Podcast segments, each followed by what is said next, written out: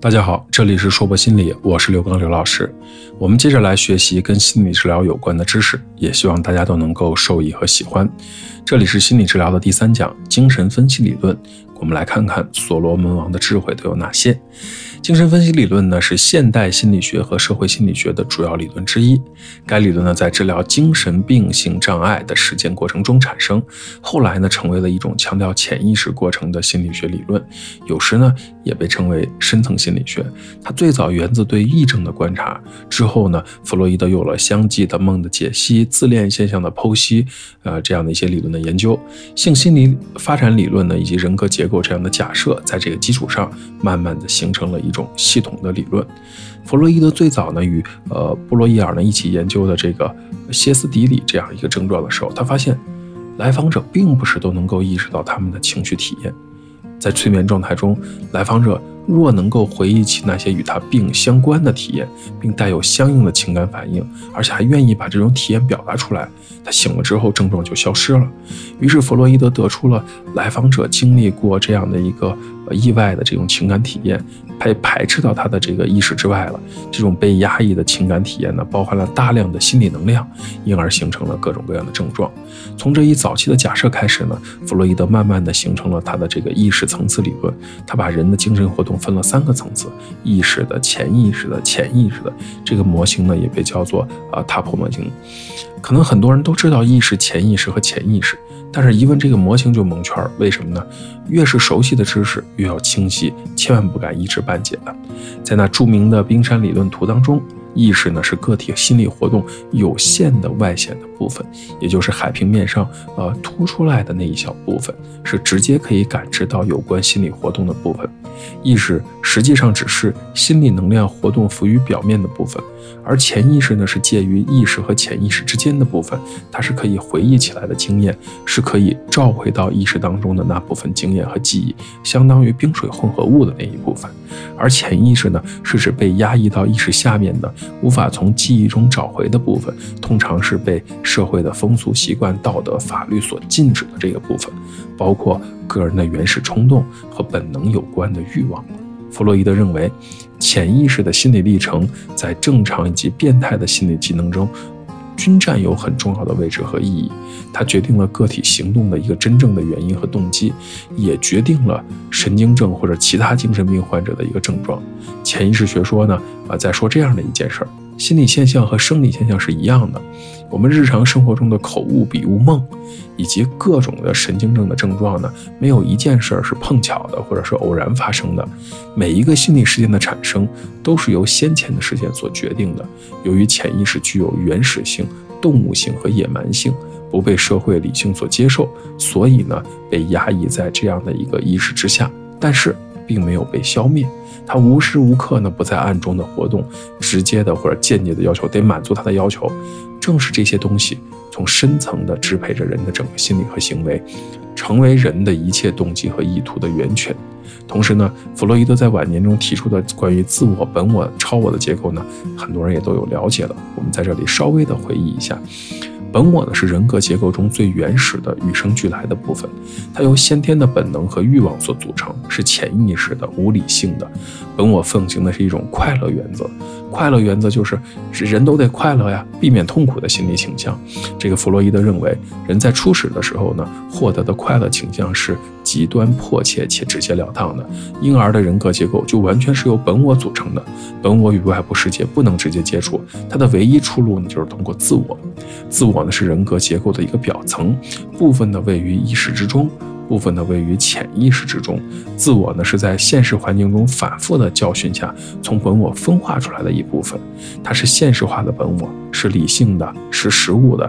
它不会盲目的追求满足，而是在现实原则的指导下，力争回避痛苦，又获得满足。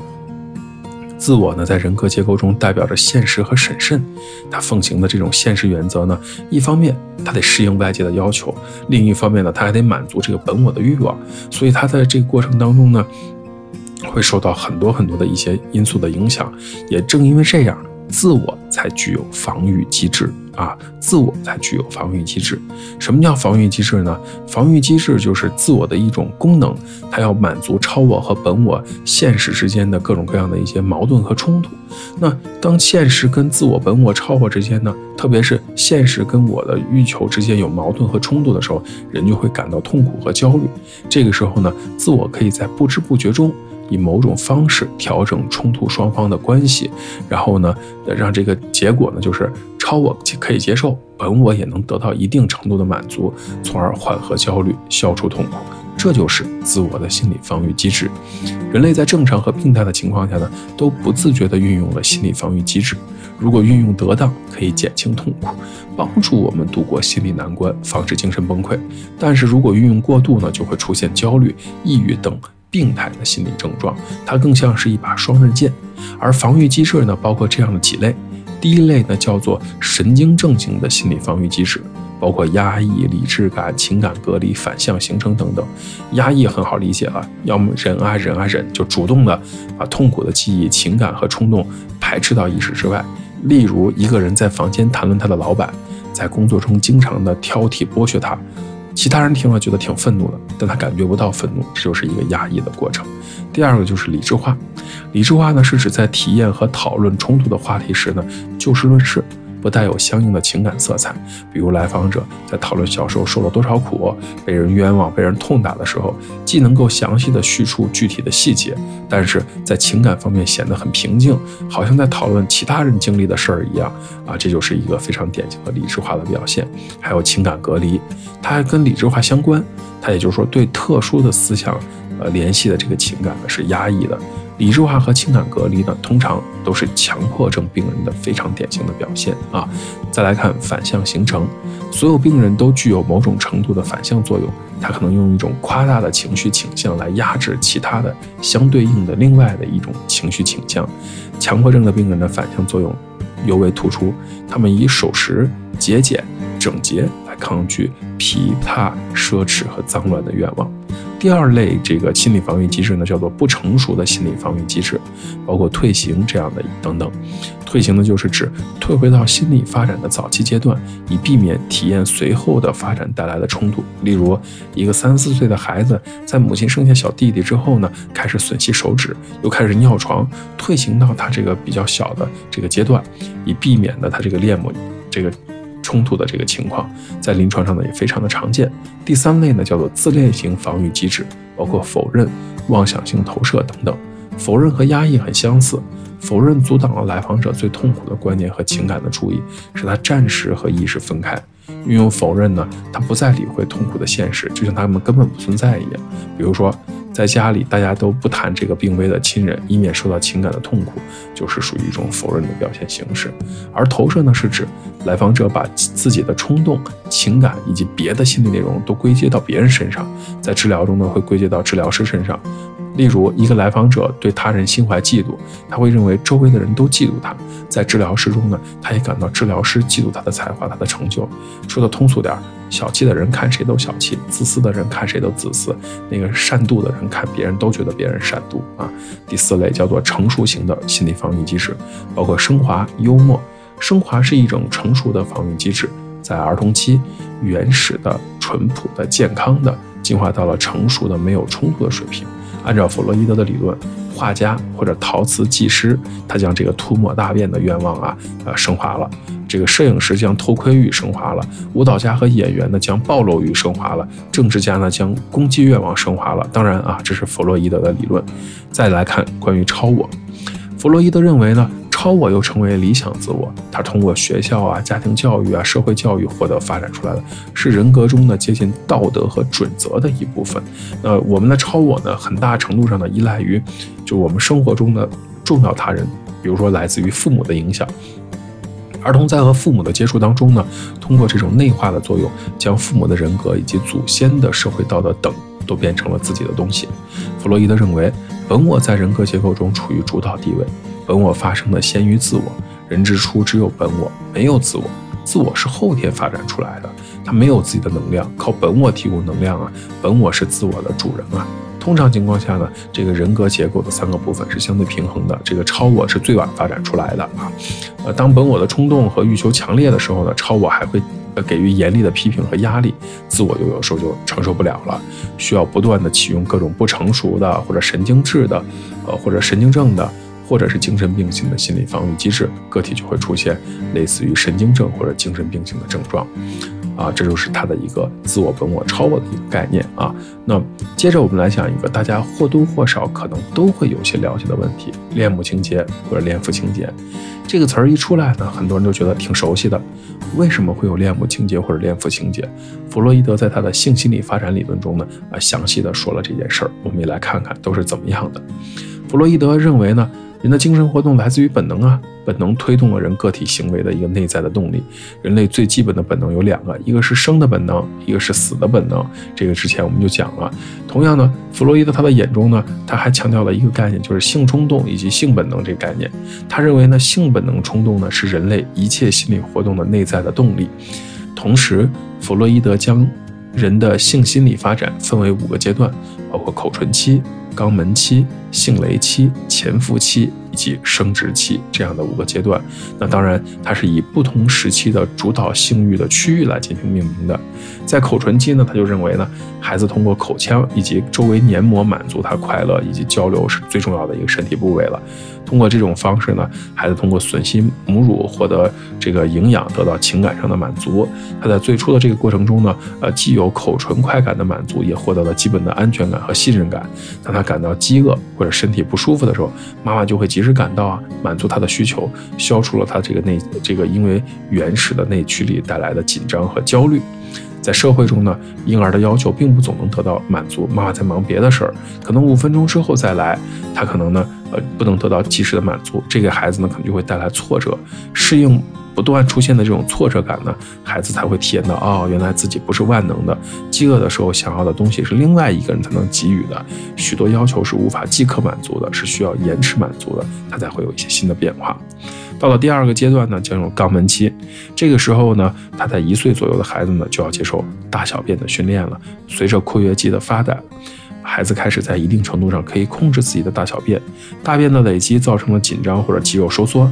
当大便通过肛门的时候呢，这个黏膜产生强烈的刺激感，这样的感觉呢，不仅难受，而且能带来高度的快感。另外呢，大便对婴儿还有特殊的意义，因为对于婴儿而言呢，大便是他身体的一部分。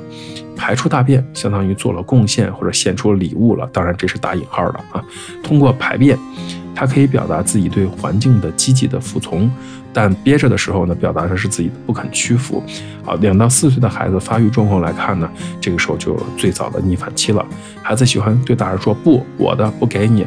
然后这样的话，在行为上呢也会有恶作剧，比如弄故意弄坏一些东西啊，故意呃做一些让大大人觉得会生气的事情啊。在某种意义上呢，这个过程当中呢，也是孩子在变化的一个过程啊。到了第三个阶段，就是我们非常重要的这个俄狄浦斯情节的阶段了啊，就是恋父。情节和恋母情节的阶段，弗洛伊德呢以是希腊神话中的这个俄狄浦斯王来命名。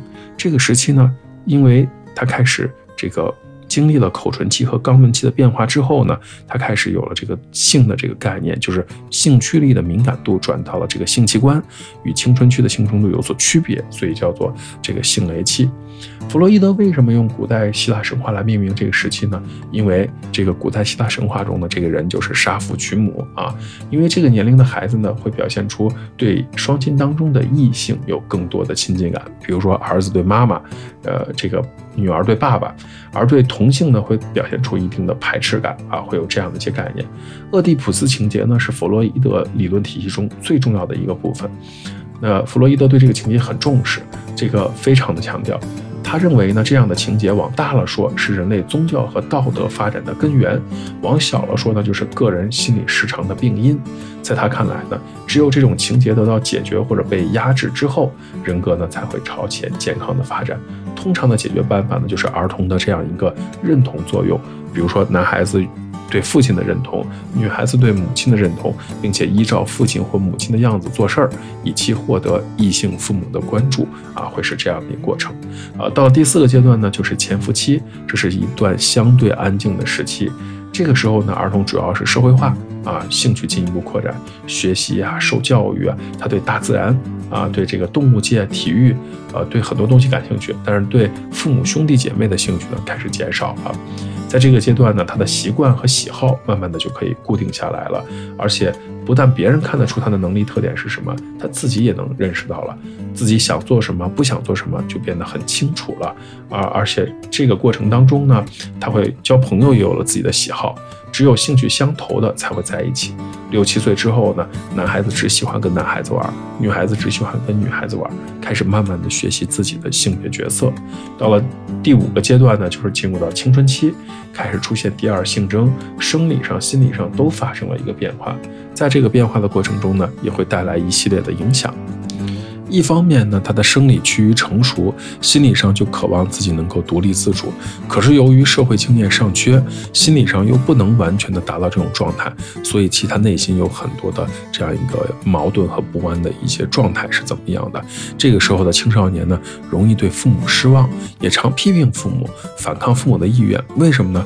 因为他突然发现呢，这个父母有时候也会犯错，也有弱点，而且父母也没法像以前那样时时刻刻的满足孩。孩子的要求啊，这个过程当中呢，青春期的孩子也随着生理的发育，对异性的兴趣大幅度的增加。弗洛伊德把这个阶段叫做生殖期，这是成人异性性生活开始的前奏，其性的欲望呢，通过性器官表现来满足，并开始有了两性和生殖的可能性。弗洛伊德认为呢，成人人格的基本组成部分呢，在前三个阶段，也就是口唇期、肛门期、性蕾期，就在十岁左右啊。这个阶段呢，这个是比较稳妥的，特特别重视这个六岁之前的这样一个特点是怎么样的。那他认为的这个早期童年经历啊，对日后的人格会产生非常多的影响。那许多成人的心理变态、心理冲突，都可以追溯到早期的创伤性。呃，这样一个性经历以及这样一个压抑的情节等等，这一讲的内容呢有点长，对于非心理学专业的人而言呢，理解起来可能需要花一些时间，可能还会觉得有些枯燥乏味。任何学科都是这样的，有部分的内容一听就感兴趣，有些内容呢就是有一些晦涩难懂，但是它反倒很重要。希望这一讲的内容呢，对大家是有所帮助的，也希望大家喜欢。如果你很喜欢关于心理治疗方面的心理学知识呢，也欢迎您持续的关注我们。这里是说不心理，我是刘老师。虽然我们只是心理学界的一棵小树苗，但是我们努力做到自己的最好，用真诚的态度、客观专业的方式，向每一个愿意关注我们的人，分享一些你想知道而我们又恰好了解的心理学知识。这一讲到这里就结束了，再见。